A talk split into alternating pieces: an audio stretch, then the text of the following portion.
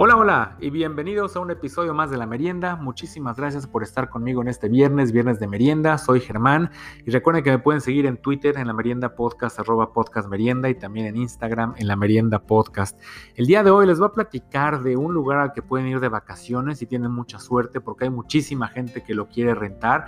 Es uno de los lugares más, más famosos de, de, la lista que tiene Airbnb. Es uno también de los primeros que se empezó a anunciar en ese sitio. Entonces voy a platicar de qué se trata y en dónde está. También les vamos a hablar del futuro, algo que, todos creemos que va, que va a pasar en el futuro y que ya ahorita hay algunos indicios de eso y algunas pruebas. Les voy a platicar, de hecho, dos de estos prototipos que pueden ver en videos que publicaré en las redes sociales. También, ¿ustedes se parecen a alguien famoso o conocen a alguien que se parece a alguien famoso? La gente que le sucede esto dice que es bueno, pero también dice que es malo. Les voy a platicar la historia de, una señorita. Y por último, una, una señora va al súper y se encuentra un animalito que le sale de un anaquel. Ya, ya no les digo más, espérense a escuchar qué es lo que encontró. Y la canción de la semana tiene dedicatoria especial y es a cargo de una banda de, de música pop en español, quizá la más famosa de la historia. Entonces, Quédense conmigo, relájense, disfruten. Si están viajando, saludos a todos los que viajan, ya sea en avión, ya sea en auto, ya sea en camión y que escuchan este podcast. Y también a todos los que nos escuchan desde la comodidad de sus hogares. Entonces, pongan atención porque en este momento comenzamos.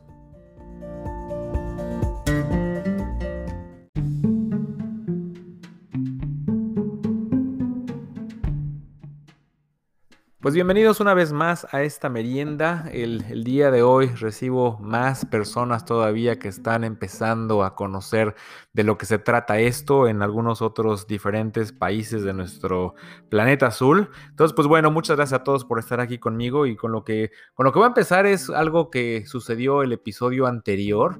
La verdad sí me quedé traumado al saber lo que el señor Roberto Gómez Bolaños tenía preparado para el final del Chavo del 8. Digo, no lo voy a decir no escucharon el episodio anterior, por favor vayan a, hacerlo para que, entiendan de lo que estoy hablando. Y no sé, los que escucharon ese episodio, ¿qué, piensan? ¿Les hubiera gustado que hubiera pasado eso? ¿O también se quedaron como yo traumados nada más con la idea de pensar lo que hubiera pasado? Y digo, ¿cómo hubiera sido la reacción? Qué feo episodio hubiera sido. Si hubiera sido un, un, trauma para muchos y hubiera sido algo totalmente radical a lo que el, el chavo era, ¿no? O el chavo inspiraba o lo que se veía cada semana. Entonces, Qué bueno que no sucedió, porque sí, sí era algo bastante, bastante feo. Y por otro lado, también están interesados en las dichosas estatuillas, me puse a ver, y bueno, ya más gastos de envío, taxes, etcétera, te vienen saliendo como 160, 170 dólares cada una de ellas. Y hay una que está muy bonita, te cuesta 110 dólares, que es del chavo saliendo de su barril, y está, está bonita la, la estatuita. Entonces, pues, bueno, ustedes que coleccionan esas cosas y que 160 dólares no son nada, pues bueno, van. Y además, si viven en otra parte del mundo, pues menos. Entonces, ¿qué les cuesta ese dinerito? Y hablado de dinerito, ustedes cuando salen de vacaciones, ¿cuánto, ¿cuánto están dispuestos a pagar por un hotel? Ahora lo nuevo, la moda es esto de los Airbnbs, ¿no? Entonces es, la, manera fácil de llegar a alguna propiedad, alguna eh, habitación, algún departamento, alguna casa, alguna cueva, algún castillo y que pagues menos de que si lo rentaras a través de, alguna compañía, ¿no? De, directamente con algún hotel. Entonces esto pues, ha sido algo muy bueno y era, y era lo que Airbnb quería, ¿no? Que, que la gente pudiera viajar y tuviera acceso a estos lugares, pero también ha tenido algunos problemas en, los mismos lugares porque pues la gente se, se, da cuenta que de repente pues llega gente desconocida a ser tu vecino y de repente ves a unas personas, el día siguiente ves a otras y al día siguiente a otros y pues tú nunca sabes quién se está metiendo ahí o quién tienes viviendo enfrente o también para uno pues quién llega a tu casa y también para muchos que llegan luego a casas que ni siquiera existen o que llegan a, a casas donde las cosas no son lo que les mencionaron en las fotografías o cosas descompuestas. Entonces bueno, hay muchos pros, muchos en contras, pero les voy a contar la historia de, el lugar que más veces se ha reservado en la historia de Airbnb. Para llegar a este lugar, es un lugar que está cerca de San Francisco, en California. Entonces, después de ahí tienes que manejar como por más de una hora por hacia, hacia el sur en, una carretera y llegas a, a, un lugar a las montañas y de repente empiezas a subir y llega un momento en que ya pierdes recepción del celular. Entonces, eh, la persona que te renta esto te manda tus eh, instrucciones por correo electrónico, las tienes que imprimir para poder llegar a este dichoso lugar. Y una vez que llegas, llegas nada más y nada menos que al famosísimo Domo Hongo o el Domo Champiñón. Imagínense una estructura geodésica con 100 ah, pies cuadrados. Eso es todo lo que estás rentando pero más de 5.800 personas lo han rentado de todas partes del mundo. O sea, la persona que es dueña tiene un libro de todas las personas que han llegado y pueden dejar ahí sus comentarios. Y digo, tiene gente que ha llegado desde Mongolia, de China, Perú, Australia, India, de todas partes del mundo. Y además viene gente que tiene mucho dinero, gente que no tiene tanto dinero, pero mucha gente está interesada porque es algo diferente, es algo único. Eh, este, esta idea del, domo, pues bueno, ahorita les voy, a, les a contar la historia. La dueña de este, de este lugar se llama eh, Catherine Match, eh, que le dicen Kitty. Entonces, la Kitty es una señora que tiene 71 años y todo esto empezó porque en 1984 Kitty era chiquita y sus papás se mudaron a esa zona, compraron un, terreno en esa zona boscosa y pues ahí empezaron a, hacer su vida. Y ya después compraron el terreno de al lado y le dijeron a Kitty que pues, si quería ya vivir ahí. Entonces ella digo, pues va, yo me quedo aquí, voy a construir algo. Entonces hizo ahí una, una casita. Pero por ahí de los eh, años de los eh, noventas, cuando una, una amiga de la familia perdió su trabajo y no tenía dónde vivir, pues les pidió chance, ¿no? Digo, a final de cuentas, el terreno que tenían esta familia era como de 10 acres, o sea, era una cosa muy grande, entonces había suficiente espacio. Entonces, pues la familia les dijo, pues va, o sea, construye algo. Y de hecho, la Kitty le dijo, pues sí, pero algo que sea chiquito, o sea, tiene que ser de 100 pies cuadrados o menos. Entonces, esta persona contactó a un, a un constructor local y él tenía una, unos, un plano, un diseño de una estructura de estas geodésicas que era algo único. Entonces eh, contrató también una persona que era un ex militar y empezaron a construir esto desde, desde el cero, ¿no? Empezaron a hacer la base, empezaron a hacer las paredes, empezaron a poner el techito y entonces por siete años vivió esta persona en ese, en ese rinconcito en el bosque. Entonces después esta persona se casó, se fue, etcétera. Y bueno, los papás de Kitty años después eh, fallecieron y entonces eh, tuvieron que eh, vender esa propiedad. Entonces Kitty lo que hizo, se llevó el domo, se llevó este domo con una grúa y entonces compró otro terreno por ahí de, en el bosque y lo que hizo fue hacer igual su cimiento de concreto y poner la estructura encima. Entonces lo que ella dijo, bueno, para esto recordemos que era el año 2009, entonces todavía no existía nada de esto de, los Airbnbs. Entonces ella fue directamente a Craigslist y lo que puso fue, pues yo rento este espacio por 60 dólares la noche. Entonces se dio cuenta que mucha gente las quería engañar, la querían eh, transar, eh, le querían sacar dinero, entonces rentaban lugar y no, y no o le decían que este, querían invertir con ella. Total, tenía muchos problemas y siguió buscando la manera de cómo rentar esto. Y entonces en eso encontró una plataforma nueva que se llamaba Airbnb. Era algo que no era, no era muy conocido. La compañía apenas tenía 11 meses. De hecho, la gente que creó Airbnb seguían trabajando desde un departamento. No había oficinas, no había nada. Entonces, pues Kitty dijo, pues órale, digo, me apunto y pues a ver qué, qué pasa. De hecho, el domo este del hongo fue la propiedad número 8357 del listado de, Airbnb. Entonces fue algo, algo muy al, al, principio. Y en ese momento, pues solamente veías casas, departamentos pues, en lugares como San Francisco, en lugares como Manhattan, donde la gente era lo que, lo que quería. Entonces, este dichoso hongo fue algo que salió totalmente de lo común y pues la gente le gustó a mucha gente le gusta lo raro y pues empezaron a hacer reservaciones. Y entonces, en las siguientes dos semanas de que entró en el listado de Airbnb, el hongo este se llenó, estaba totalmente y ya no podías encontrar lugar. De hecho, es tan popular este lugar que únicamente al año puedes encontrar dos o tres días que no se esté usando. Mucha gente lo tiene que reservar con más de ocho meses de anticipación e incluso los familiares de Kitty que luego se quieren quedar ahí tienen que esperar también meses para poder irla a visitar. Ella está rentando esta, esta propiedad por 156 dólares la noche. Lo que ella dice también es de que no quiere que nada más vaya la gente rica, quiere que vaya cualquier persona y como, como dice, o sea, van desde millonarios hasta personas de clase media, gente que ahorra para poder llegar ahí, va cualquier tipo, tipo de personas. Entonces, eh, como les digo, cuando empezó la compañía esta de Airbnb, pues todo el mundo trabajaba desde, desde un departamento y entonces ella se hizo amigo de los dueños. Entonces, actualmente, pues es ahora sí que de super comadre con ellos y la compañía también ha adoptado mucho a este hongo. De hecho, han utilizado la fotografía del hongo en, las, en los eh, billboards, en los anuncios que uno ve en las carreteras, en las calles, en muchas ciudades de Estados Unidos. Y tienen un lema que dice, millones de personas eh, ponen sus casas o lugares para que tú te quedes en Airbnb, pero solamente hay uno como el de Kitty. Entonces, incluso es tan famoso este hongo que la compañía Airbnb, cuando hizo sus oficinas ahí en San Francisco, en el cuarto piso de las oficinas hicieron una réplica del famoso hongo, porque este hongo les dio muchísima publicidad.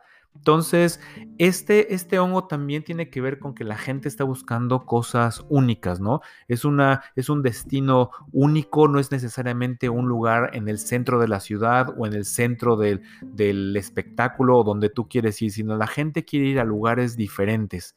Entonces, eh, dice, por ejemplo, Airbnb, los datos es de que desde el año 2019 eh, brincó 30% el número de lugares raros que están ofreciendo. Fueron más de 170 mil lugares o listados nuevos de lugares raros o únicos. La, la, búsqueda que la gente hace, busca desde así como hoyos de hobbit, como hasta casas de papa o cosas así. Y la, verdad, la gente lo busca, así como hablaba de un programa anterior, lo que puedes encontrar cuando pones en Google algo, pues también si están ahí en Airbnb, buscan así cosas raras y los van a encontrar. Entonces, el año pasado, con todo esto de la pandemia y que la gente no salió, este año la gente está saliendo mucho, sobre todo en Estados Unidos, y están buscando este tipo de cosas raras. Este año, en los primeros seis meses, se disparó la búsqueda de lugares únicos, el 94% comparado a hace dos años. Y así con estas cosas de lugares únicos, digo, es donde puedes encontrar los castillos o las cuevas o los sótanos o, cosas así, ¿no? Entonces, pues si a ustedes les gusta estar interesados, seguramente hay algo, hay algo que hacer.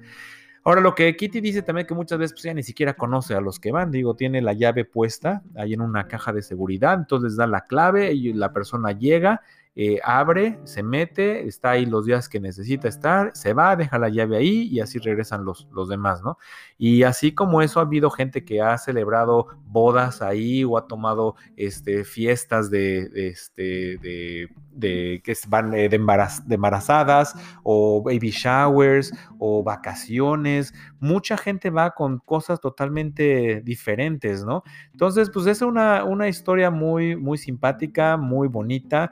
Lo que ella dice también es de que actualmente con las rentas que ella hace, ella gana como casi 100 mil dólares al año nada más de la renta de este, de este hongo. Y eso es más de ocho veces el promedio de todos los que rentan en Airbnb. Entonces, obviamente con esto, su esposo también ya se retiró.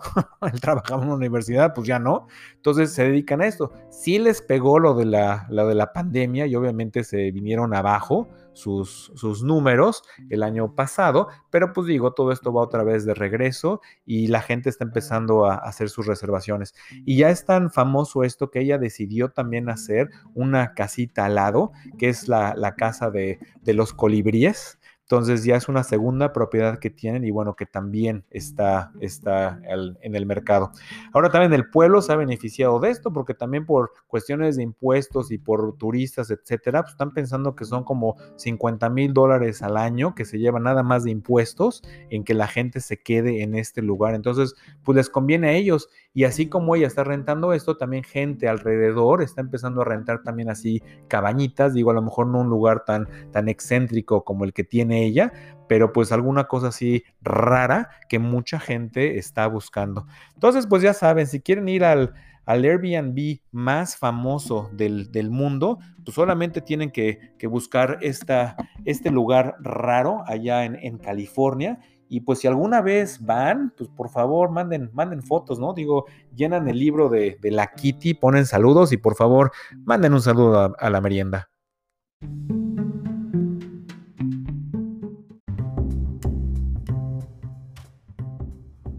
¿Y ustedes cómo se imaginan el futuro? Seguramente les puedo apostar que en algún momento han pensado en el futuro, a lo mejor por, por haber visto alguna película, a lo mejor por alguna idea que han tenido, a lo mejor porque le están enseñando algún nuevo eh, dispositivo electrónico a alguien, a lo mejor por un comercial, no lo sé, pero, pero el futuro es siempre algo que, nos atrae. El futuro siempre, siempre lo tenemos presente como algo, algo mejor en cuestión de tecnología.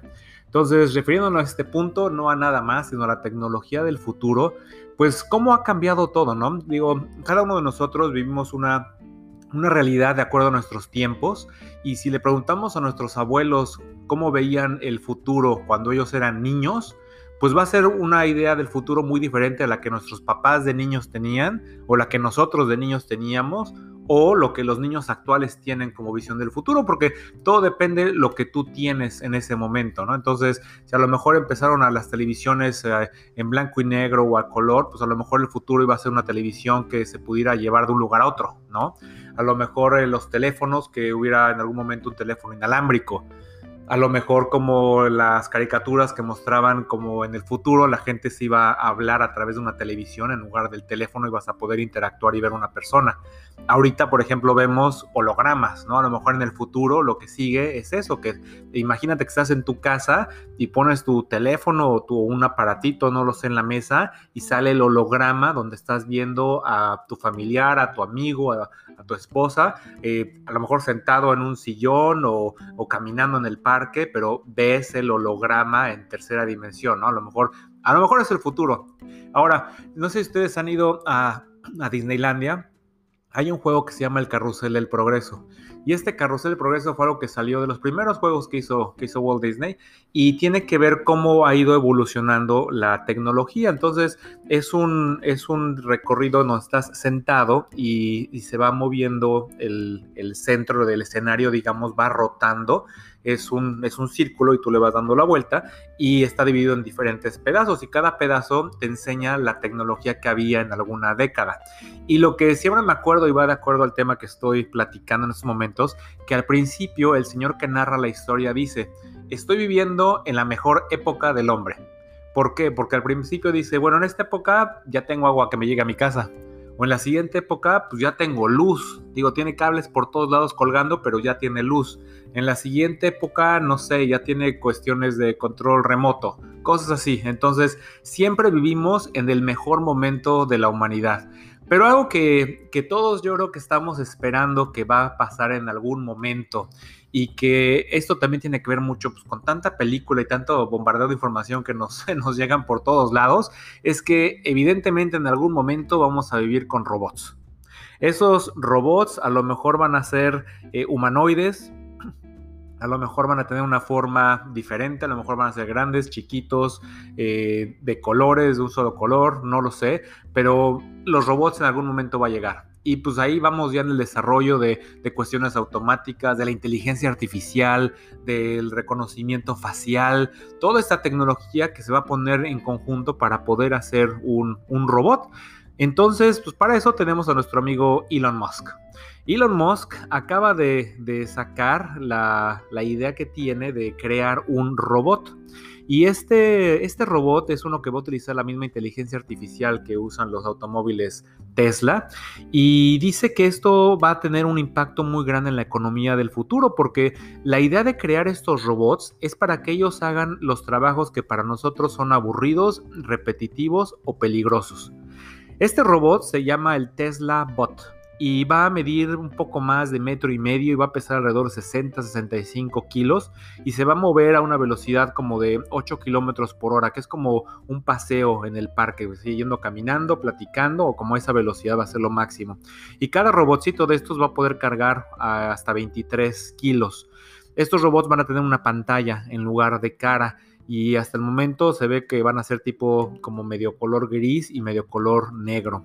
Entonces, ellos van a hacer lo que nosotros no queremos hacer. Entonces, vamos a poder tener una, vamos a poder tomar una decisión si queremos hacer esos trabajos o no. Por ejemplo, me, imagino, si tú trabajas a lo mejor en un, eh, limpiando drenajes, coladeras, y te tienes que meter al drenaje para limpiarlo, pues entonces en lugar de hacerlo eso, vas a poder mandar a este robot y va a poder hacer el trabajo que tú quieres.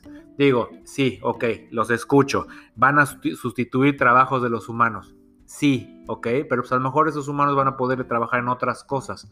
O sea, van, a haber cosas que son peligrosas sin que las personas estamos arriesgando nuestras vidas en hacerlo y a lo mejor ahora los robots van a hacer, no sé, un incendio. Van a seguir habiendo los bomberos que van a llegar a controlar el incendio, pero cuando se tengan que meter a, a la propiedad que se está incendiando, en lugar de ser ellos, pues podrían mandar a los robots. Cosas así. Entonces hay algunas cosas que hacen sentido, digo, hablando muy, muy general. Pero pues si esto se ve como de una, pues, una película futurista, ¿no? Como, como les decía. Ahora, lo que él quiere es sacar el prototipo ya el año que entra y lo que también no quiere es que sea muy caro. Él, él, se imagina la visión que tienes de que todos tuviéramos acceso a un robot de este tipo para hacer nuestra vida más fácil. Entonces, pues esos son los planes que tiene, digo, además de todo lo demás que hace, pues ahora está metido en, robots y también pues él está muy consciente de los, de los peligros de la inteligencia artificial.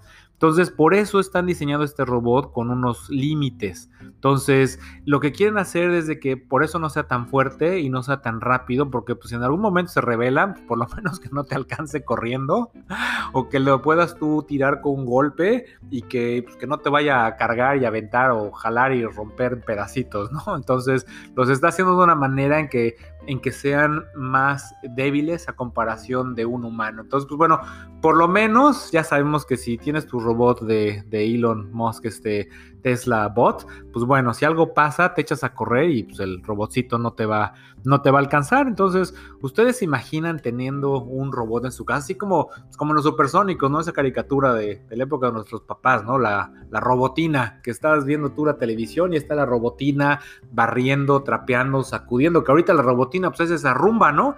esa aspiradora redondita que ahí la avientas y pues ahí anda de un lado al otro, pasando por todos lados, aspirando para que tú estés sentadote escuchando la merienda. Y hay otra compañía que se llama Boston Dynamics. Esta compañía eh, se dedica a, la manufactura de, prototipos de robots, a la investigación, y ellos ya han sacado un, un perro robot y ahora están sacando un robot humanoide capaz de hacer movimientos de gimnasia. La verdad está súper impresionante el video, sí, cuando lo vi, así fue de, wow, o sea, sí ha avanzado muchísimo esto, yo hace mucho no veía o nunca había visto algo, unos movimientos así de un robot. Y el final del video, la verdad, sí me dejó con la boca abierta de lo que este, este robot puede hacer. Ahora, estos, eh, los robots que ellos hacían, los perros, ellos pueden subir y bajar escaleras y hasta pueden abrir una, una puerta. Y algunos departamentos de policía los están ya utilizando. Esos robotcitos, eh, perros, se llaman spots y le ayudan a, los, a las patrullas a hacer sus, sus rondas. Ahora, lo que están haciendo es un robot que se llama Atlas. Este Atlas es el, el humanoide más dinámico del mundo. En este, eh, con este Atlas ya habían tenido algún video donde se ve que está corriendo y brinca encima como de un tronco y pues mantiene el equilibrio. Pero ahora el Atlas está haciendo una rutina de parkour. Este parkour es un deporte que involucra moverte a través de obstáculos. Tienes que ir brincando y corriendo a través de plataformas que están desniveladas.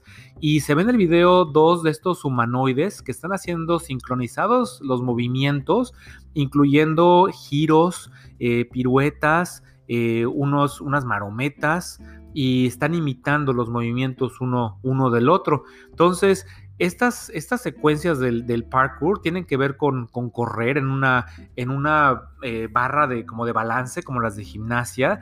Tienen que brincar, tienen que hacer marometas, tienen que eh, decidir qué es lo que tienen que hacer y por dónde tienen que, que pasar. Entonces, la verdad es algo sumamente impresionante lo que pueden hacer.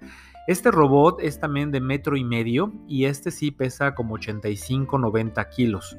Tiene muchas cámaras y sensores obviamente y también tiene tres computadoras internas.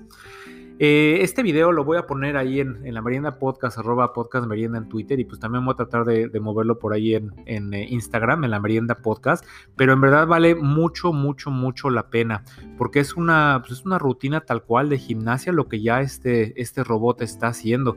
Entonces, sí, obviamente tuvieron que perfeccionarlo, o sea, no, no le salió la primera, o sea, el robot no tampoco lo puede hacer inmediatamente, tienen que reprogramarlo para que todo salga bien, pero pues es una cosa increíble, ¿no? Lo que, lo que este robotcito Atlas puede hacer. Entonces, esperen por ahí el video que, que vale mucho, mucho la pena. Y ahora cambiando un poco de tema, ¿ustedes se parecen a alguien? Hay muchas personas que luego conocemos que se, parecen, ¿no? A alguien. Digo, digo, normalmente no tiene que ser, me refiero a familiares, ¿no? Que muchas veces eh, la gente se parece a sus papás o a sus mamás o al hermano o a la hermana o al primo, al tío, etc. Eh, pero muchas veces hay gente que se parece a personas famosas, ¿no? Gente fuera de la familia. Si ustedes tienen algún amigo, pues háganmelo saber, por favor, o alguna fotografía. Yo recuerdo, tengo un conocido que, por ejemplo, él se parece medio a Roger Federer, el tenista. Y si hablando con él, algunas veces ha dicho que sí, alguna vez que está viajando, sale, la gente se le acerca como para preguntarle si es él. Y pues él les dice que no. Aunque pues bueno, sería muy fácil decir, tú sí soy, ¿no quieres un autógrafo? Aquí te va el autógrafo. Ahora también eh, hay muchos eh, imitadores, por ejemplo, de Michael Jackson, que estas personas sí inclusive se llegan a hacer operaciones faciales para parecerse y asemejarse a Michael Jackson. Y bueno, ya se dejan el pelito largo y se lo pintan y se hacen su chino, etcétera. Y bailan igual que el, que el, que el, cantante y bueno, hacen sus, shows. Entonces, sí, mucha gente se puede parecer a alguna, algún artista. Estaba escuchando el radio una persona que decía que su papá se parece a Elton John. Entonces, que muchas veces cuando salen a, cenar con el papá, eh, la gente igual, cuando ellos se paran al baño, se acercan los meseros para preguntarles, oigan, ¿vienen con Elton John o qué onda? Y pues no, nada más el papá que se parece. Y bueno, esto puede ser algo que a lo mejor a la gente le gustaría, a lo mejor a ti te gustaría parecerte a alguien y a lo mejor tomarías el rol de esa persona, pero ¿cómo sería en verdad vivirlo todos los días? Y este es el caso de, una, una, señorita en, en Rusia. Ella se parece a nada más y nada menos que a Scarlett Johansson. Y la verdad sí se parece. Digo, obviamente no es idéntica, no es un clon, pero si la ves, o sea, se parece muchísimo. Y entonces, ella es lo que, ella, ella tiene cosas que dice que son buenas y cosas que son malas. Esta señorita se llama Ekaterina Shumskaya y la conocen en el mundo en línea como Kate Johansson. Obviamente, cuando ella descubre en la preparatoria sus amigos le empiezan a decir que se parece a Scarlett Johansson, pues ella empieza a ver fotografías y pues dice, pues la verdad sí, y entonces empieza a vestir con algunos trajes de sus películas, etcétera, se empieza a tomar fotos y pues obviamente se hace famosa, ¿no? Entonces, ella tiene 8.3 millones de seguidores, entonces, pues sí está, está sacándole provecho a esto, pero pues al mismo tiempo, cuando ella está eh, sacando sus fotos o haciendo algún video eh, con, con, las rutinas o con el vestuario de, Scarlett Johansson, pues la gente se queja, ¿no? La gente le dice que, pues, que deje de estarse operando para parecer a ella, que ella tiene que buscar su propio yo, eh, que no puede ser que esté tratando de ser alguien que no es. Y pues ella lo que responde es, pues yo no, yo no hice nada, así nací, me parezco, pues sí, ¿qué hago? ¿No? Entonces, pues, por lo menos ya sacarle provecho, divertirme un rato y, es lo que hacen. Entonces ella saca en sus plataformas de, Instagram eh, o luego saca también por ahí videos. Y por ejemplo, uno de sus últimos videos se ha visto más de 83 millones de veces. E incluso mucha gente le dice, estás idéntica. Y sí, la verdad se parece muchísimo. Entonces, parecerse a una persona famosa puede ser algo muy simpático o puede también hacer algo que te traiga muchos problemas porque igual como siempre, la gente siempre, mucha gente se va a quejar. Entonces, trates de hacer algo nada más por diversión, la gente va a decir algo, algo negativo. Entonces ahí les voy a mandar unas fotos igual ahí en Twitter y en Instagram de, de, esta señorita Kate para que la conozcan y por ustedes mismos decidan si en verdad se parece o no a Scarlett Johansson. Y ya por último, la última nota que les tengo. Imagínense que están en el súper, ¿no? Ahí uno cualquier día van caminando por los pasillos y de repente llegan al área de los condimentos y ven como que algo sale de uno de los, de, los entre las botellas. Y se van dando cuenta que lo que sale se está haciendo cada vez más grande y más largo, hasta que se dan cuenta que es una serpiente. Esto fue lo que le pareció a una dama que fue al súper en Sydney, en Australia. Digo, sabemos que Australia tiene, tiene algunos animalitos ahí que, qué bueno que nada más están en Australia. Pues resulta ser que en un pasillo la consumidora encontró una, una víbora y la empezó a grabar. Entonces también por ahí les pondré el video. Y resulta ser que esta víborita es un pitón Morelias pilota de 3 metros de largo. Ahora, la mujer esta, por azares del destino, estaba entrenada para atrapar eh, serpientes. Entonces, pues lo que hizo se quedó quieta y la víborita, víborota, pues también se quedó quieta porque pues, yo creo que la espantó, ¿no? La otra víbora no tenía ni idea y de repente se le aparece una humana, entonces así como que pues, no, se quedó de a tres. Entonces ella este, le dijo a los del, los del súper, oigan, ¿saben qué? Ni la toquen ni se muevan. Que digo, no creo que se estuvieran peleando todos por agarrar y tocar a la víbora. Pero entonces, a ver, ¿saben qué? Aquí cierren esto, no dejen que se, que se vaya o que se salga. Que igual, yo no sé cómo, cómo le iban a hacer, ¿no? Si tuviera una víbora de tres metros hacia ti, ¿cómo le van a hacer para pararle y decirle, espérate, ¿no? Que, que venga esta señora. Entonces esta señora corrió a su casa que estaba cerca y regresó con una bolsa especial y pudo agarrar a esta viborota, la puso en su bolsita y ya se la llevó y la dejó en el, en el hábitat natural del animalito. Pero en serio, ¿te imaginas eso? El otro también había un video que habían sacado, no recuerdo si era por ahí en, creo que era, no sé, allá en, Asia del, sureste, no sé si era por Tailandia, Vietnam, no sé dónde, pero igual era un supermercado, así van a la tiendita de la esquina y de repente se encuentran que trepando uno de los, de los anaqueles hay como un, pues, un reptil tipo, como una lagartijota, cocodrilo, algo así, caminando por encima de los productos. O sea, digo, para que se meta algo de eso, pues digo, tampoco hay mucho, mucho cuidado, ¿no? Con eso del, del control de plagas. Pero imagínense ir al, súper y encontrarse algún animalito de estos ahí rondando, ¿no? Ahora, como muchas veces digo, puedes comprar un pedazo de, de lechuga, ¿no? Muchas veces también la gente ha comprado lechuga y cuando llega a su casa y la corta le sale una viborita. ¿No? O algún gusanito en alguna fruta o así, pero digo, esas son cosas chicas que igual sí te darán un susto, pero no es como una víbora de estas, ¿no? O, un cocodrilo como les estoy contando. Pero ustedes qué harían? Van al súper y cuando van a dar la vuelta a agarrar su cereal, se dan cuenta que detrás del cereal, no sé, hay una tarántula, ¿no? O hay este algo, pues una víbora, no sé, algún otro animal de ese tipo, no voy a decir que un pajarito, una palomita, no, un animal así más, más peligrosón. ¿Qué harían? Además, digo, después de gritar y después de soltar lo que llevaran en las manos, ¿qué harían? ¿Se echaban a correr? ¿Se quedaban ahí? ¿Sacaban su teléfono y se tomaban una selfie? ¿O tomaban un video? Porque, pues digo, es lo que hace también todo mundo, ¿no? Sucede algo y lo primero que hace, sea que estés el incendio, la inundación, lo que sea, a tomarse la foto. Entonces, ¿ustedes también, también lo harían? Me gustaría saber sus comentarios. Si, si pueden, mándenme una notita ahí por Twitter. ¿Qué harían si se encuentran una serpiente en el supermercado?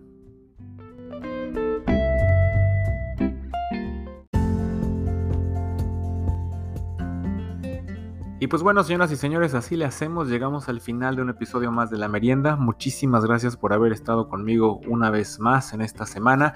Nos escuchamos la próxima semana. Y mientras tanto, recuerden que me pueden seguir en Twitter en La Merienda Podcast, arroba podcast merienda, y también en Instagram en La Merienda Podcast.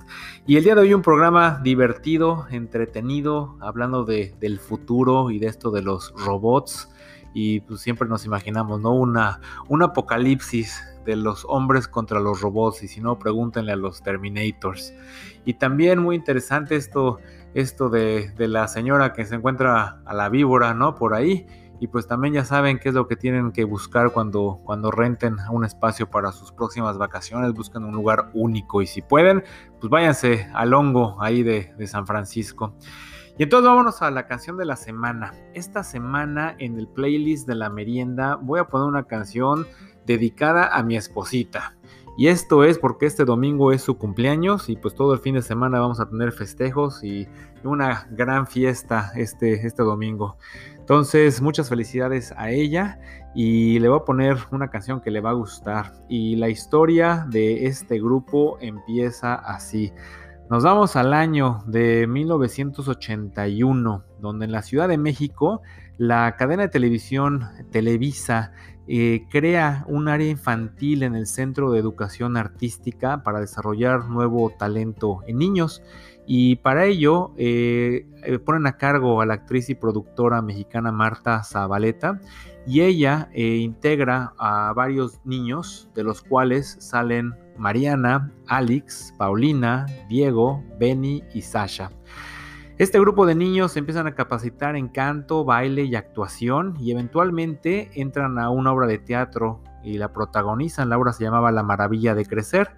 Y entonces en ese momento los ejecutivos de Televisa como que les, se les, les cayó el 20 y dijeron, oye, pues tenemos estos niños que cantan, bailan, pues ¿por qué no hacemos un grupo infantil? Además en ese momento estaba muy de moda el grupo Parchís de música en español, que venían ellos de España, y entonces Televisa decide formar un grupo de niños como para competir contra Parchís, y le ponen como nombre Timbiriche. El equipo fue entregado al, señor eh, Víctor Hugo O'Farrill, que era ex socio productor y creativo de la televisora, y también al productor Luis de Llano Macedo y ellos fueron los que comenzaron a desarrollar a este grupo. El, día donde se lanza el grupo Timbiriche por primera vez, se presenta, es el 30 de abril de 1982, obviamente en el programa de televisión mexicano siempre en domingo. Y en ese momento Miguel Bosé fungió como su padrino.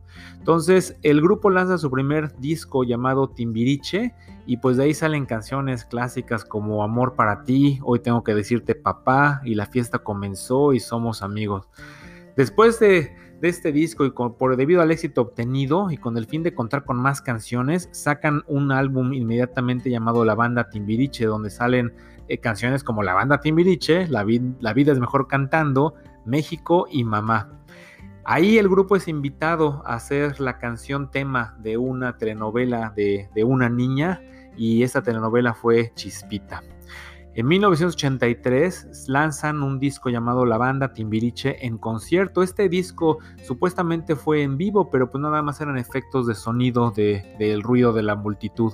Este disco se hizo a base de, canciones covers de temas en inglés y de musicales famosos de la época, como fue el baile del sapo, que salió de la, del Rocky Horror Picture Show, la canción Payasos, que era una versión de One Step, que la cantaba Liza Minnelli y Goldie Hawn, y también Noches de Verano de Summer Nights de, del musical de Grease, y la canción Mickey, que era una versión de Tony Basil.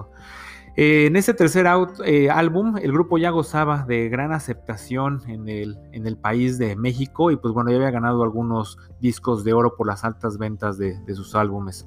Pero en ese momento, las voces de los dos niños del grupo pues, se, se parecían mucho a las voces de las niñas. Todavía no desarrollaban su voz de adulto y entonces deciden meter a un tercer niño que tuviera una voz diferente para poder balancear ese ese, sonido. Y entonces es cuando eligen a Eric Rubin. Entonces él entra en este 1983, le cuesta mucho trabajo integrarse con los demás y a final de cuentas sacan el disco Timbiriche, Disco Ruido, donde se desprenden éxitos como Disco Ruido y Adiós a la escuela. Después, en 1984, Timbiriche junto con otros niños actores y cantantes como una tal Thalía, una tal Edith Márquez, Stephanie Salas, Eduardo Capetillo, Héctor Suárez Gomis, Lolita Cortés, Uzi Velasco, Cecilia Tijerina, Angélica Rubalcaba y Alejandro Ibarra, entre otros, se forman todos para hacer la obra de teatro Vaselina. tal cual la obra de teatro eh, de la película Grease se hace en México y es producida por la actriz y productora Julisa.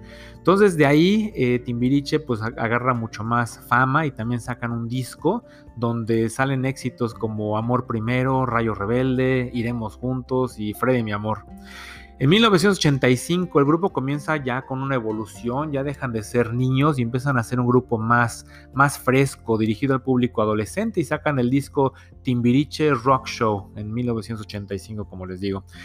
Pero por este eh, año, eh, Benny decide abandonar el grupo, se quiere concentrar en sus estudios de música y es reemplazado por una persona que, participó en Vaselina, Eduardo Capetillo.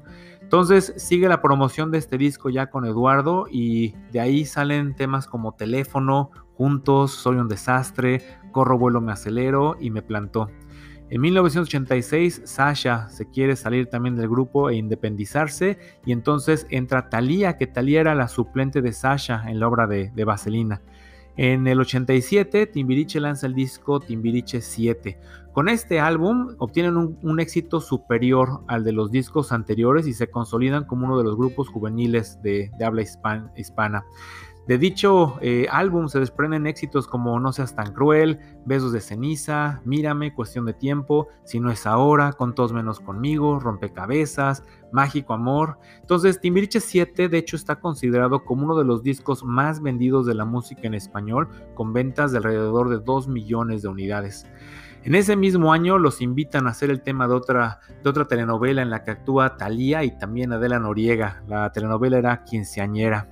En diciembre de ese mismo año participan en el álbum navideño Esta Navidad, también con, con cantantes de la época, Yuri, Flans, Fandango, Mijares. Y en ese mismo año Mariana Garza decide salirse del grupo para concentrarse en su carrera de, actriz y ella elige a su reemplazo, Edith Márquez, quien había también participado ya en Vaselina, como les había comentado, y era muy conocida porque salía en la serie de televisión Papá Soltero.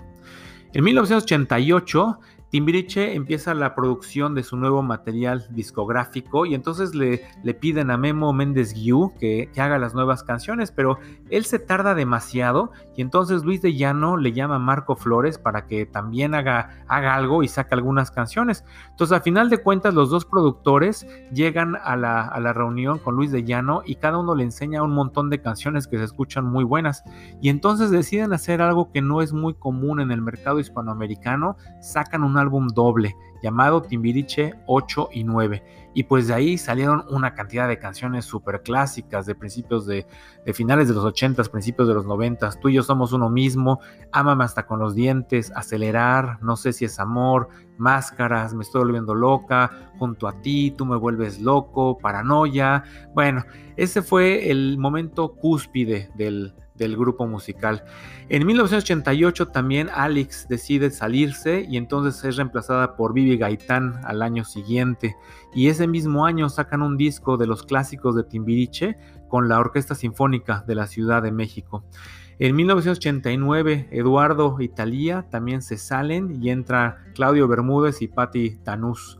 En 1990, el siguiente año, sale Timbiriche 10, que se considera por mucha gente como el último álbum que conserva el estilo original de la banda. Y de los integrantes originales, solamente Paulina, Diego y Eric siguen.